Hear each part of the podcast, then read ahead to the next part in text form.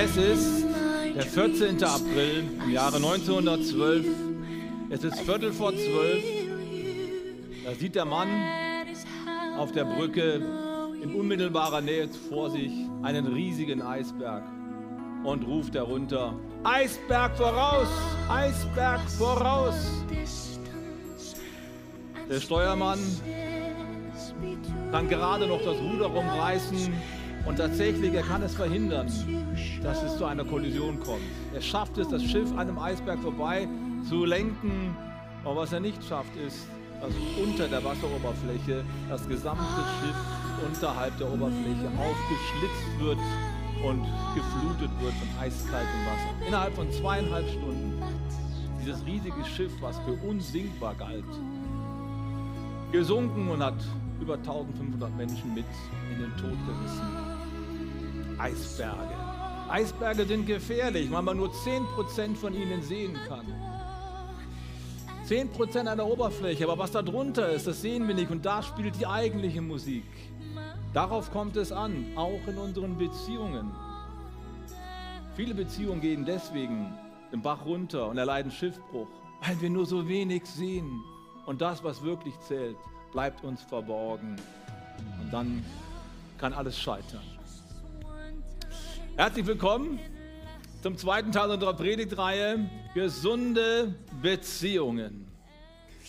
Wir werden heute auch über Eisbergphänomene sprechen, weil wir uns wünschen, dass unser Leben aufblüht. Unser Leben besteht vor allen Dingen in Beziehungen. Das ist das Wichtigste, was Gott uns geschenkt hat. Und wir wollen einfach die Frage stellen in den nächsten Wochen, wie kann es gelingen, dass unsere Beziehungen aufblühen? Wie kann es gelingen, dass wir das ganze Bild sehen? Das hat ganz viel auch mit unserem Verhalten zu tun und es hat ganz viel damit zu tun, dass wir Weisheit der Heiligen Schrift in unserem Leben zur Anwendung bringen. Letzte Woche hat Febe schon begonnen, ein paar geniale Gedanken mit uns zu teilen über das Thema Erwartungen.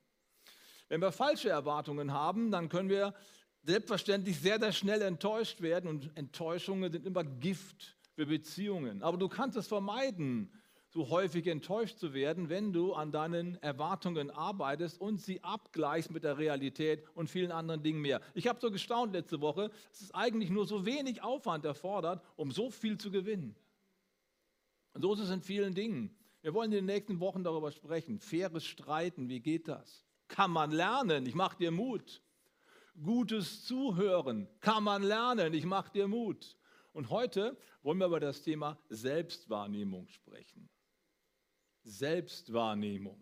Denn es ist auch so, dass wir von uns selbst oft nur 10% wahrnehmen und 90% gar nicht verstehen. Manchmal ist es auch so, dass die anderen die 90% sehen, aber wir nicht. Ne? Das ist dann quasi das Problem Selbstwahrnehmung und Fremdwahrnehmung. Ich möchte an einem kleinen Beispiel deutlich machen, wie, wie naheliegend das ist und wie logisch es ist, dass ganz vieles von dem, was unser Leben ausmacht, auch in den Beziehungen verborgen ist und nicht sichtbar wird. Ganz kleines Beispiel. Stell dir mal vor, du hast mit deinem besten Freund oder deinem Nachbarn, mit dem du sonst immer richtig gut unterwegs gewesen bist, oder deiner, deiner Frau, deinem Mann, einen richtig heftigen Streit gehabt. Es war echt nicht gut. Natürlich wollen wir dann alle, dass es wieder gut wird, oder? Natürlich wünschen wir in unserem Herzen eigentlich, ach, ich wünsche mir so sehr, dass er jetzt kommt oder dass sie jetzt kommt, mir die Hand auf die Schulter legen und sagt, ey, komm, ey, vergessen wir den ganzen Mist, lass uns, wieder, lass uns wieder gut sein. Unser Herz schreit danach, aber was zeigen wir nach außen? Weil wir verletzt worden sind, weil wir unsere Würde verteidigen müssen, stehen wir dann so da. Und der andere bekommt das Signal, lass mich in Ruhe. Aber eigentlich schreit unser Herz, bitte komm. Hast du sowas schon mal erlebt? Ich schon. Und das kann man ganz gut, daran kann man ganz gut sehen, wie viel sichtbar ist und wie wenig oder und wie wenig eigentlich sichtbar ist, wie viel unsichtbar ist. Und wir müssen es lernen, das Unsichtbare sichtbar zu machen, damit unsere Beziehungen gelingen. Weil sonst werden wir zu fatalen Fehlentscheidungen bewegt. Dann kündigen wir Beziehungen. Wir kündigen vielleicht unsere Wohnung, weil wir mit den Nachbarn nicht mehr klarkommen. Wir kündigen unsere Arbeit, weil wir es nicht mehr aushalten. Wir kündigen vielleicht sogar unsere Kirche, weil wir uns falsch verstanden fühlen. Wir kündigen vielleicht sogar unsere Ehe auf. Fatale Fehlentscheidungen, die daraus resultieren können, dass wir nur 10% sehen. Wir sehen so wenig. Es kann aber auch sein, dass wir denken, weil wir so wenig sehen und wir denken, wir sehen das ganze Bild, dass wir glauben, noch mit ein paar kleinen Veränderungen kann man das Ganze schon noch retten. Manchmal sind unsere Rettungsversuche so unangemessen, weil wir so wenig sehen. Wir glauben, wir haben die Sache im Griff, so wie der Steuermann. Der dachte, ha, ich habe es geschafft, bin noch am Eisberg vorbeigekommen. Das war das Problem. Vielleicht wäre es besser gewesen, wäre draufgeknallt. Weil der Schaden war nachher noch viel größer, weil das Eigentliche war unsichtbar. Und diese Versuche, irgendwie Probleme zu lösen, das gleicht dann quasi so dem Tausch meines Sitzplatzes auf der sinkenden Titanic. Ne? Ich habe ja was getan. Ja, tut mir leid, mein Freund, das Schiff geht gerade runter, da kannst du dich hinsetzen, wo du willst. Du brauchst ganz andere Anstrengungen. Das ist der Punkt. Heute möchte ich aber vor allen Dingen darauf fokussieren, was uns anbelangt. Also ich, heißt, ich meine mich anbelangt, also die Selbstwahrnehmung. Und das Erste, was wir wissen müssen, ist, dass unser Verhalten, so wie wir uns nach außen geben, zu 90 Prozent von Dingen gesteuert wird, die nicht sichtbar sind, auch für uns nicht. Und häufig ist es so, dass wir reagieren in Situationen und sind völlig unangemessen unterwegs. Warum? Weil sich in uns etwas aufgestaut hat, was wir gar nicht wahrnehmen, was verdrängt ist, aber jetzt plötzlich mit Macht nach vorne kommt. Und die erste die erste kleine Lektion, die ich dir geben möchte, ist heute Morgen, unbereinigte, unverarbeitete Gefühle sterben nicht. Unverarbeitete Gefühle sterben nicht. Sie kommen manchmal in den blödesten Augenblicken hoch und verzerren unsere, unser Verhalten. Und äh, deswegen ist es wichtig, dass wir dafür sorgen, dass in uns die innere Welt möglichst heil ist und möglichst balanciert ist und in Ordnung gebracht ist. Nochmal ein kleines Beispiel. Stell dir einmal vor, eine ganz liebe, nette, kleine Cornelia. Ja, so eine ganz freundliche Frau, die eigentlich mit allen Leuten immer gut unterwegs ist und jeder mag sie. Sie hat einen stressigen Arbeitstag. Kennst du eine Cornelia, die so aussieht? Oder? Nein. Aber wir stellen uns einfach mal imaginär vor. Eine nette junge Frau, die sonst eigentlich immer sehr liebenswürdig ist. Die war auf der Arbeit oder kommt oder ist auf der Arbeit und es geht einfach schief, was schief gehen kann. Kennst du so Tage, der Chef ist plötzlich krank geworden und keiner weiß, was zu tun ist. Das Telefon schellt, schellt die ganze Zeit.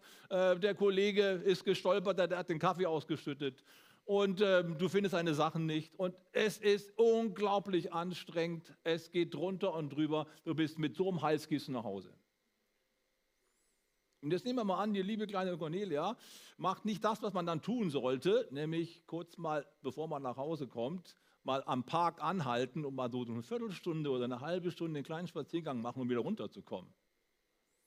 Macht sie nicht. Sie fährt direkt nach Hause. Jetzt hat sie quasi hier die 90 Prozent. Da ist so ein Eisberg in ihr. Ne? Jetzt braucht es bloß noch einen kleinen Auslöser und dann gibt es eine Explosion. Sie kommt nach Hause, macht die Tür auf, da fliegen die Schulrenzen ihre drei Kinder rum. Die liegen da äh, quasi schon am Eingangsbereich, da, da kriegt die schon so einen Koller. Von oben hört sie laute Musik, so richtig, come on, gib ihm Gas. Keiner hat die Hausaufgaben gemacht und das ist schon richtig, richtig schlecht an so einem Tag. Dann kommt sie in die Küche rein und traut ihren Augen nicht. Alles steht dort unabgewaschen, überall rum. Ein einziges Chaos. Und dann geht sie ins Wohnzimmer rein, da liegt der liebe Mann auf dem Sofa, trinkt gerade ein Fläschchen Bier und schaut die Sportschau. Und in diesem Augenblick, in diesem Augenblick könnte es passieren, dass die kleine liebe Cornelia zu einer Rakete wird. Den Rest der Geschichte spare ich jetzt aus. Ja? was ich damit sagen möchte ist, natürlich war das schon Stressfaktor, also der Stress war schon auch im Haus irgendwie angelegt. Aber wenn sie einen guten Tag gehabt hätte, es wäre super gut gelaufen auf der Arbeit, hätte es auch passieren können, dass sich die Cornelia hinstellt und sagt, hey Freunde, jetzt wird wieder in die Hände geschmuckt, come on, ja, alte Rasselbande, jetzt wird aufgeräumt hier und ist ganz fröhlich dabei. Das hängt ganz viel davon ab, was hier unten drin liegt, die 90 Prozent. Aber an einem schlechten Tag kommt das hoch und verstärkt meine Reaktion und das kann richtig übel werden. Ich hatte solche Tage zu Hause manchmal auch mit meiner Mutter. Ja. Ich kann mich erinnern, einmal kam jemand zu mir, nach hoch, hoch, zu mir hochgestürmt, einer meiner Geschwister, da war gerade Sperrmüll und ich habe oben auf dem Speicher gewohnt. Also Speicher bedeutet quasi unausgebaut. Im Winter eiskalt, im Sommer hast du geschwitzt wie das Tier. Da oben habe ich gehaust, zum großen Kummer meiner Eltern. Ich liege also da oben auf einer Matratze auf dem Speicher. Meine Schwester kommt hoch. Bernhard, Bernhard, komm schnell runter. Es ist Sperrmüll. Mutti hat deine Skier auf den Sperrmüll gestellt. Aber ich was? Ich hatte so Skier gekauft von einem Freund und äh, natürlich habe ich sie am falschen Platz gestellt. Meine Mutter hat mir fünfmal gesagt, räum das Zeugs da aus dem Flur weg. Habe ich natürlich nicht gemacht. Ich stürme also im Schlafanzug runter und versuche zu retten, was ich retten kann. Vorbei. Da hat sie einen Koller bekommen, ja. Die 90 Prozent haben sich jetzt mal richtig ausgewirkt. Und das passiert häufig in unserem Leben, dass Dinge, die in der Vergangenheit liegen, dann plötzlich in einem Augenblick hochkommen und Dinge verstärken, die eigentlich mit der Situation selber gar nicht so viel zu tun haben. Und das ist das Problem. Wenn das einmal passiert, ist es okay. Aber wenn das zweimal passiert und dreimal und viermal und es wird quasi zu einem Dauerkonflikt, dann hast du ein Problem. Deswegen ist es so wichtig, unverarbeitete Gefühle sterben nicht. Wir brauchen eine Selbsterkenntnis, was in uns abgeht, und wir brauchen die Fähigkeit, uns selbst wahrzunehmen, um dann angemessen in den Situationen reagieren zu können. Total wichtig. Aber wie schaffen wir denn das, dass wir uns selber angemessen wahrnehmen? Wer hilft uns dabei? Ich möchte dir gerne ein, ein, ein Bibelwort mitgeben, was als Gebet gedacht ist. Und das kannst du eigentlich jeden Tag, jeden Morgen beten und dich von Gott an die Hand nehmen lassen. Wir finden dieses Gebet im Psalm 139. Da heißt es, erforsche mich, Gott, und erkenne mein Herz, prüfe mich und erkenne, wie ich es meine. Und sieh, ob ich auf bösem Wege bin und leite mich auf ewigem Wege. Was für ein starkes Gebet. Da ist ein Mensch, der sagt, ich checke ehrlich gesagt nicht, was in mir alles abgeht. Ich weiß nicht, wie es in meinem Herz aussieht, wie viel da an Schrott und wie viel da an Müll irgendwie sich austobt und mein Leben verfremdet. Bitte hilf mir, Gott, dass ich das erkenne, damit ich angemessen leben kann, angemessen reagieren kann. Es braucht eine innere Ordnung, die Gott schaffen kann, wenn wir ihn ranlassen. Hast du den Gedanken? Vor ein paar Jahren kam ein Buch raus von einem bekannten Pastor, der heißt Pete Scazzero, italienischstämmiger Pastor in New York. Er hat ein Buch geschrieben, Emotional gesund leiten. Vielleicht hat der eine oder andere das Buch gelesen oder davon gehört. Und in diesem Buch erzählt er seine Story, wie, wie er oder was er erlebt hat mit diesem Eisberg. Er bringt auch das Eisbergbeispiel ganz am Anfang und erklärt Folgendes. Er ist quasi, das Buch ist eine, eine, eine, ja, eine, ein Bericht auch davon, wie jemand sein eigenes Herz entdeckt und durch diese Entdeckung mit Gottes Hilfe in der Lage ist, sein Leben in die richtige Richtung zu bringen. Und das wünsche ich dir auch. Also Pete hat mit ein paar anderen Leuten eine Gemeinde gegründet, da waren noch jünger, mit einer Frau auch und äh, sie haben eine richtig gute Zeit gehabt. In den ersten zehn Jahren haben sich 450 Leute entschieden in der Hauptgemeinde und zusätzlich hatten die noch eine spanisch sprechende Fraktion mit 250 Leuten. Das ist schon ganz ordentlich. Eine schöne große Gemeinde, happy, ganz toll. Nachteil ist, er hat jede Woche sechseinhalb Tage gearbeitet und einen halben Tag Pause gemacht. Da fängt das schon an. Ja. Er hat wirklich gearbeitet wie ein Tier und äh, hat natürlich seinen emotionalen Haushalt völlig überzogen. Dann passiert plötzlich Folgendes. Der Co-Pastor zieht mit 200 Leuten der spanisch sprechenden Gemeinde von heute auf morgen ab. Die gesamte Arbeit von Jahren ist zerstört. Und keiner kommt zu ihm und verabschiedet sich. Die gehen einfach. Hauen einfach ab. Das ist quasi, das ist der absolute Tiefschlag für einen Pastor. Wenn einer geht, ist schon ein Tiefschlag. Aber wenn so eine ganze große Gruppe geht, dann, dann kannst du einpacken. Dann hast du richtig Identitätsprobleme. Dann äh, liegst du abends im Bett und heulst und weißt nicht, was du machen sollst. Und genauso ging es ihm auch. Er war total fertig. Er hätte am liebsten aufgegeben. Aber irgendwie hat er es geschafft, nicht nochmal so ein Jahr durchzuarbeiten. Er war unglaublich sauer auf diesen Co-Pastor, der abgehauen war, aber er wollte diese negativen Gefühle irgendwie auch nicht zulassen, weil das ja nicht fromm ist und nicht gut ist für einen Christen. Er hat es irgendwie unterdrückt irgendwie runtergedrückt in die 90-Prozent-Ebene rein. Nach einem Jahr, das schwer genug war, sagt eine Frau zu ihm, äh, Pete, weißt du was, ich habe mich dazu entschlossen, ich trete aus der Gemeinde aus. was? Du bist meine Ehefrau, du bist die Pastorenfrau, du kannst dich austreten. Doch, ich habe keinen Bock mehr. Spätestens an der Stelle ist ihm irgendwie gedämmert, das kann nicht immer nur mit anderen Leuten zu tun haben, dass die Sache so schief gelaufen ist. Dass die einfach abgehauen sind hat vielleicht auch was mit mir zu tun. Erst da dämmerte ihm das. Vorher hat er immer gesagt, dieser blöde Co-Pastor da, einfach abgehauen, betrogen, mein Freund. Und überhaupt, die Menschen waren auch gestresst irgendwie. Der Nachmittagsgottesdienst war auch nicht so gut. Die hatten keinen Bock mehr, nachmittags zu kommen. Und du hast dann immer so viele Erklärungen, warum irgendwas schief geht, aber es liegt nie bei dir. Kennst du das? Versuchst dir zu erklären, warum manche Sachen nicht gut laufen, hast tausend, tausend Ideen, was von außen irgendwie negativ auf das Ganze einwirkt, aber du kommst dir auf die Idee, dass vielleicht irgendwas auch in dir liegen könnte. Das ist so der typische Mensch. Ne? Wir schauen immer mal erstmal bei den anderen. Aber wenn deine eigene Frau aus der Kirche austritt, dann wird es höchste Eisenbahn, mal in den Spiegel zu schauen. Und das tat er dann auch. Die haben sofort eine Woche Urlaub, also nicht Urlaub genommen, sondern eine Woche komplett alle Termine abgesagt und haben sich zwei Seelsorger gesucht als Ehepaar und haben eine ganze Woche lang so ein richtiges Seelen, eine richtige Seelenklempnerei geöffnet. Ja? Da wurde mal alles durchgegangen, alles wurde durchbuchstabiert. Und da, er dachte, er kann seine Frau überreden mit den zwei Seelsorgern. Manchmal gehen wir ja in die Seelsorge, um die Seelsorger einzuspannen für unsere Ideen. Ne? Keine gute Idee, das funktioniert nicht. Und so war es auch hier. Er dachte, er kann seine Frau irgendwie überzeugen, aber Gott überzeugte ihn. Plötzlich fiel es ihm wie Schuppen von den Augen, was in seinem eigenen Leben nicht in Ordnung war. Erstmal fiel ihm auf, dass er ein komplett verzerrtes Gottesbild hatte.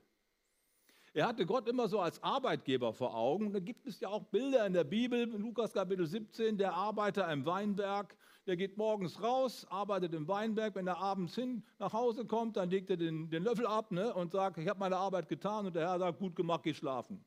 Lies mal Lukas 17. So sollten wir auch manchmal mit Gott unterwegs sein und uns nicht immer so auf die Schulter klopfen und sagen, guck mal Gott, was ich wieder gemacht habe. Das ist ja wahr. Es ist eine Selbstverständlichkeit, dass wir für unseren Herrn auch arbeiten und was Gutes tun. Das stimmt. Aber das ist doch nicht das Zentrum unserer Gottesbeziehung, oder? Das Zentrale unserer Gottesbeziehung ist die Tatsache, dass Gott mein Vater ist. Und dass ich sein geliebter Sohn bin, eine geliebte Tochter bin. Das ist das Zentrum. Das hat er überhaupt nicht auf dem Schirm gehabt. Er war so stark vom Leistungsgedanken durchdrungen, dass er irgendwie in deiner Gottesbeziehung sehr, sehr kühl unterwegs war. Und jetzt stell dir mal vor, wenn du in so einem Arbeitsklima arbeitest, wo du den Eindruck hast, der Pastor oder der Chef steht ganz schön unter Strom, weil er irgendwie Leistung bringen muss. Macht das Spaß, in so einem Team zu arbeiten? Das fiel ihm plötzlich wie Schuppen von den Augen. Offensichtlich habe ich kein gutes Arbeitsklima geschaffen. Es ist nicht irgendwie so ein Überfluss da. Du kommst morgens in die Kirche rein, Halleluja. Ja, wow, was für eine Gegenwart Gottes. Und David ist gut drauf, der Kaffee ist schon gemacht und wir alle freuen uns im Herrn und sind so total begeistert und sagen, hey, lass uns mal heute gucken, was Gott wieder macht. Ja?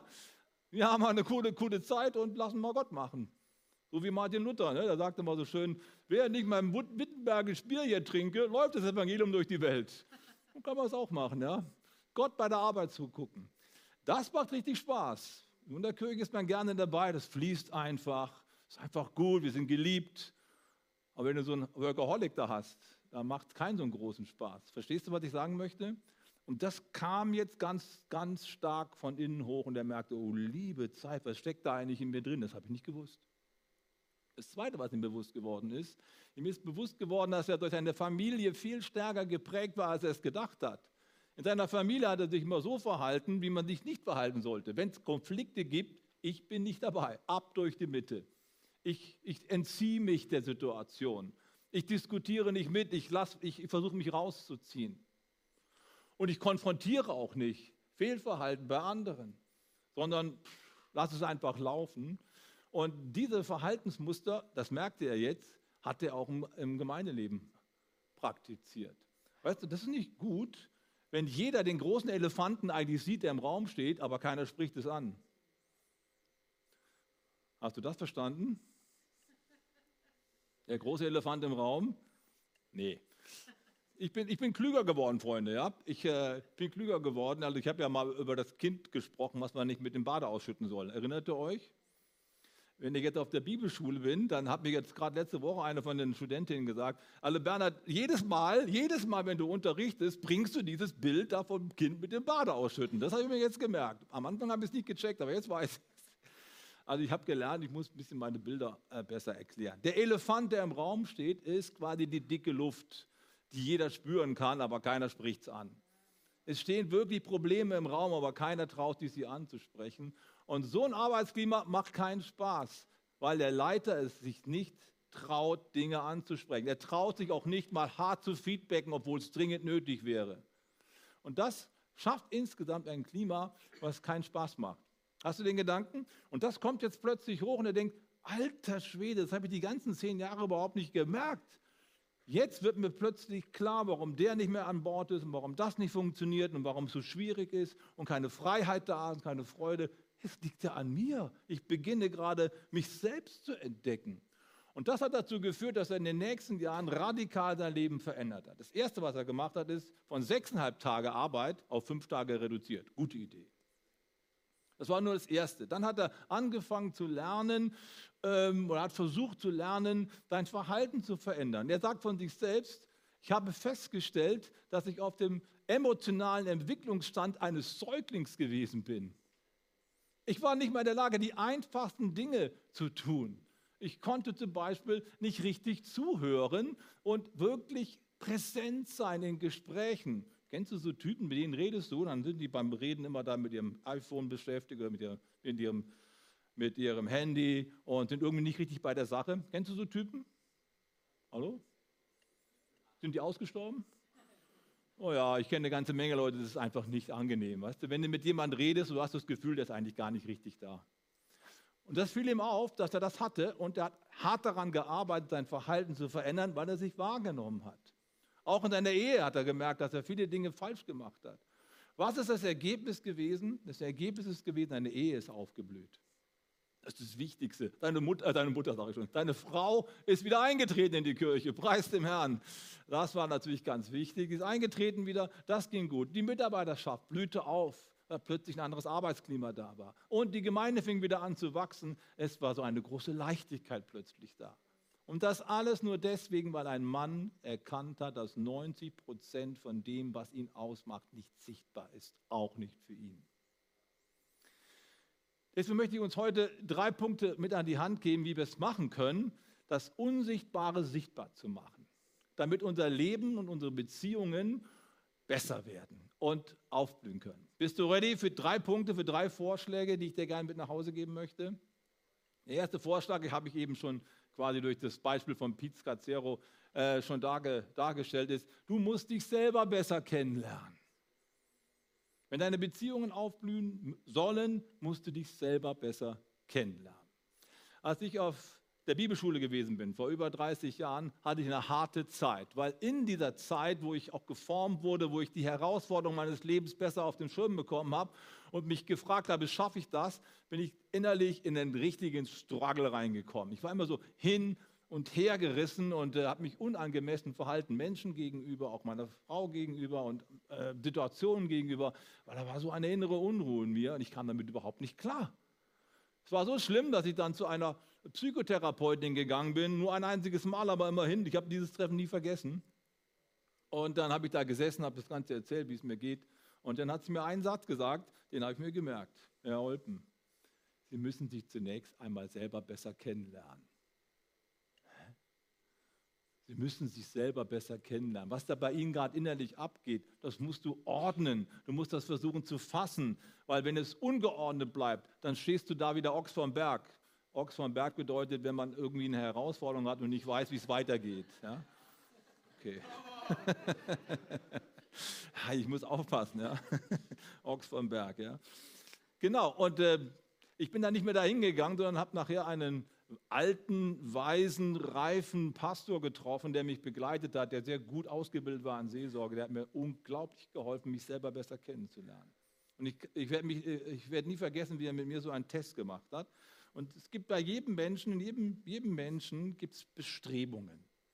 Jeder Mensch hat das Bestreben nach Freiheit.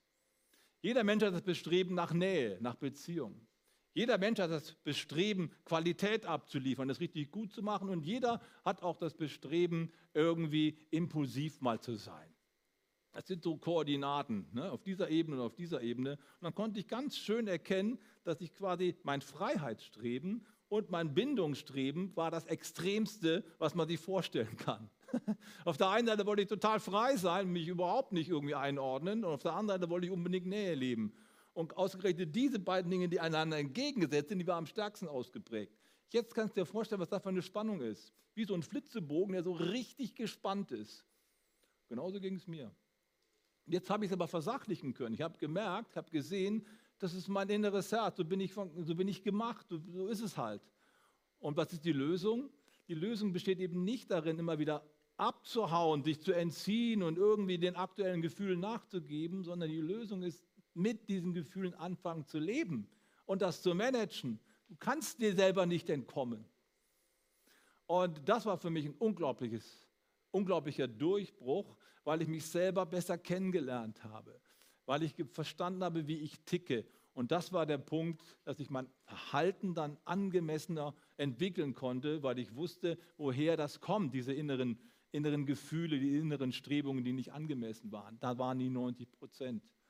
Das hat mir unglaublich geholfen. Lerne dich selber besser kennen. Zweitens, lerne aber auch dein Umfeld besser kennen. Ich habe gesagt, der Piz Cazero, der konnte nicht zuhören. Der war immer mit anderen Dingen beschäftigt. Und wenn du deine Beziehung verbessern möchtest, brauchst du Selbstwahrnehmung und du brauchst aber auch die Wahrnehmung des anderen. Einfach gut hingucken, um dem anderen gerecht zu werden. Vor vielen Jahren, als ich noch am Anfang meines Dienstes war als Pastor, hat mir jemand den Disk-Test erklärt. Disk-Test ist ein Persönlichkeitstest. Die meisten von euch kennen ihn vielleicht. Sehr, sehr simpel aufgebaut, aber unglaublich hilfreich. Jeder Mensch hat eine andere Software.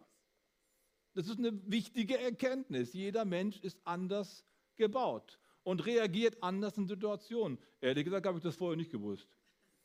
Ich habe mich immer gewundert, warum ist er so blöd? Der will mich ärgern, ja. Bis ich gemerkt habe, dann durch solche, solche Zusammenhänge, der ist nicht blöd, der ist einfach anders als du, ja. Das muss man erst mal checken. Und äh, wenn du das nicht checkst, dann wird es immer persönlich. Dann wird ein Streit persönlich, da wird eine Beziehung oder eine, eine Herausforderung persönlich, dabei ist sie eigentlich so sachlich leicht zu erklären. Weißt du, wenn du, wenn du einen G-Typen, mit einem G-Typen zusammen bist, G-Typen sind die Gewissenhaften. Das sind die, die sorgen für Qualität auch in der Kirche. Wir feiern G-Typen, die sind absolut wichtig. Ich bin leider kein G-Typ. Und ähm, G-Typen sind Leute, die sehr, sehr gründlich sind. Gibt so ein schönes Bild von, äh, von dem Nicky, Nick, nee, nicht Nicky, wie heißt der denn? Der, äh, der, der Cartoonist, ja, der hat ein wunderschönes Bild gemalt äh, oder ein Cartoon gemalt über einen G-Typen.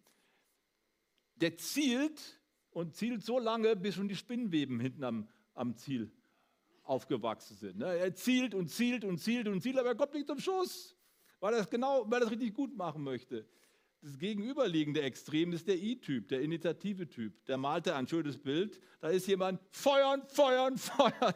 Der schießt die ganze Zeit, trifft natürlich meistens nicht. Der ist ständig am Feuern und der andere ständig am Zielen. Man kann dir vorstellen, das gibt Konfliktstoff, nicht wahr?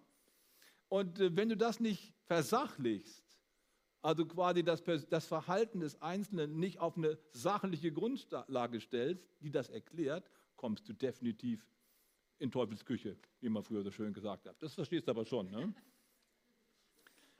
Und deswegen ist es so wichtig, den anderen zu verstehen, wie er ist. Und ich sage euch, ein Team auch in der Kirche blüht auf, wenn jeder einzelne Mitarbeiter gemäß seiner Software behandelt wird und gefördert wird. Das schafft einen unglaublichen Unterschied. Das ist so wichtig auch für unsere Ehen, für unsere Beziehungen wahrzunehmen, wie ist der andere gebaut. Und wenn du das ernst nimmst, kannst du dich viel angemessener verhalten. Hast du den Gedanken?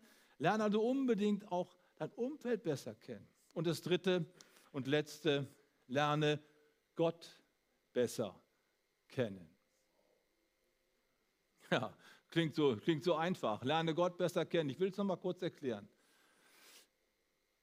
Eines der bekanntesten Gleichnisse von Jesus ist das Gleichnis vom verlorenen Sohn. Das kennen wir alle. Der verlorene Sohn, der verprasst sein ganzes Erbe, kommt zurück mit Lumpen. Der Vater ist schon draußen und schaut nach ihm. Er kommt, rennt ihm entgegen und ähm, es gibt eine wunderbare Versöhnung, ein großes Fest wird gefeiert, toll, kennen wir alle. Und dann gibt es auch einen, einen Bruder dieses verlorenen Sohnes, der spielt auch eine Rolle in dem Gleichnis. Als der hört, dass sein luder, luderhaftes Brüderchen nach Hause gekommen ist und der Daddy ihm eine große Party äh, da finanziert, da ist der super, super sauer. Er ist super sauer, er ist neidisch, er findet das ungerecht, das ist unfair. Ich habe ja jahrelang geschuftet und gearbeitet und äh, der will einfach da nicht reinkommen. Und dann, was viele überlesen haben, ist, der Vater geht nochmal raus. Der Vater geht nämlich zweimal raus in dem Gleichnis. Nicht nur für den verlorenen Sohn geht er raus und guckt, sondern auch für den daheimgebliebenen Sohn geht er raus und sagt, mein Sohn, komm doch rein. Nee, kein Bock, ist ungerecht. Und dann sagt der Vater zu ihm, hallo, ich glaube, du hast was völlig falsch verstanden. Ich bin doch nicht dein Chef hier. Ich bin dein Vater, alles was mein ist, ist auch dein. Du hättest schon längst mal da so einen Ochsen nehmen können und eine Party feiern, kein Problem. Wir sind doch schließlich eine Familie. Warum hast du das nicht gemacht? Manchmal haben wir Probleme in unseren zwischenmenschlichen Beziehungen. Da ist Neid, das Gefühl der Ungerechtigkeit, der andere will mich ausstechen, der fühlt sich irgendwie besser als ich. Wir haben Probleme auf der zwischenmenschlichen Ebene, aber eigentlich liegt es daran, dass wir ein falsches Gottesbild haben. Das ist der Zusammenhang. Wir handeln oder behandeln manchmal Menschen falsch, weil wir ein falsches Gottesbild haben. Wäre er in Gott verliebt gewesen, hätte er eine tolle Beziehung zu seinem Vater gehabt, hätte er sich mitgefreut. Hätte er gesagt, Mensch, ich freue mich auch dass mein Bruder wieder da ist. Das nimmt mir nämlich gar nichts weg. Es nimmt mir gar nichts weg, der sticht mich nicht aus, ich habe es nicht schlechter deswegen. Ich kann mich entspannt ihm gegenüber verhalten. Das hat ganz viel mit dem Gottesbild zu tun. Und daran müssen wir so arbeiten, dass wir uns als geliebte Kinder Gottes fühlen, damit wir angemessen mit anderen umgehen können. Ich kann dir nur eins sagen, äh, meine Gottesbeziehung hat unglaublich viel Einfluss auf meine zwischenmenschlichen Beziehungen. Ich möchte mal eins ganz dick in dein Stammbuch reinschreiben. Die stille Zeit, über die wir gerne reden, hier auch in der Kirche. Das bedeutet, stille Zeit heißt, die Bibel lesen und persönlich beten, am besten jeden Tag. Das ist doch keine Pflichtübung. Meine lieber Freunde, das ist deine absolute Chance. Das ist deine riesige Chance, ein inneres Ungleichgewicht ins Gleichgewicht zu bekommen, weil Gott anfängt in dir zu handeln. Und wenn Gott dein inneres Ungleichgewicht Durcheinander in Ordnung bringt und dich stillt und zur Ruhe bringt, kannst du dich angemessen deinem Umfeld gegenüber verhalten. Und dann, dann, dann blühen deine Beziehungen auf. Hey, es ist deine, dein Rettungsring. Das ist keine Pflicht, vergiss es. Völliger, völlig falscher Zugang zu solchen geistlichen Übungen. Es ist deine Chance, dein Herz zu sättigen. Ich habe euch ein, äh, ein, Wort aus Psalm 131 mitgebracht, ein ganz kurzer Psalm, den kannst du auswendig lernen, drei, vier Verse nur. Da heißt es folgendermaßen, Herr, mein Herz ist nicht erfüllt von Stolz. Auch schaue ich nicht überheblich auf andere herab, so wie der Bruder auf den verlorenen Sohn. Vielmehr habe ich meine Seele besänftigt und beruhigt, wie ein gestilltes Kind an der Brust seiner Mutter. So zufrieden ist meine Seele, Israel. Hoffe auf den Herrn jetzt und für alle Zeit. Was für eine starke Aussage. Der Psalmist sagt, mein Herz ist zur Ruhe gekommen. Und zwar, das wird im letzten Vers ja deutlich, Israel hoffe auf den Herrn durch das Verweilen in der Gegenwart Gottes. Wenn ich in der Gegenwart Gottes bin, finde ich mich selbst. Ich finde zurück zu mir und Gott begegnet mir in einer Weise, die mich füllt. Ich werde satt. Weißt du, wenn du satt bist, da bist du nicht mehr neidisch, wenn der andere eine Pralinenschachtel dabei hat. Du denkst, ich kriege eh nichts mehr rein. Ich beneide den anderen nicht. Mir geht's gut. Und genau das ist der Schlüssel. In dem Augenblick, wo deine Gottesbeziehung so gut ist, dass du satt wirst an der Gnade, an der Liebe, dann hast du keine Schwierigkeiten mehr, auch mit schwierigen Menschen, weil du bist satt.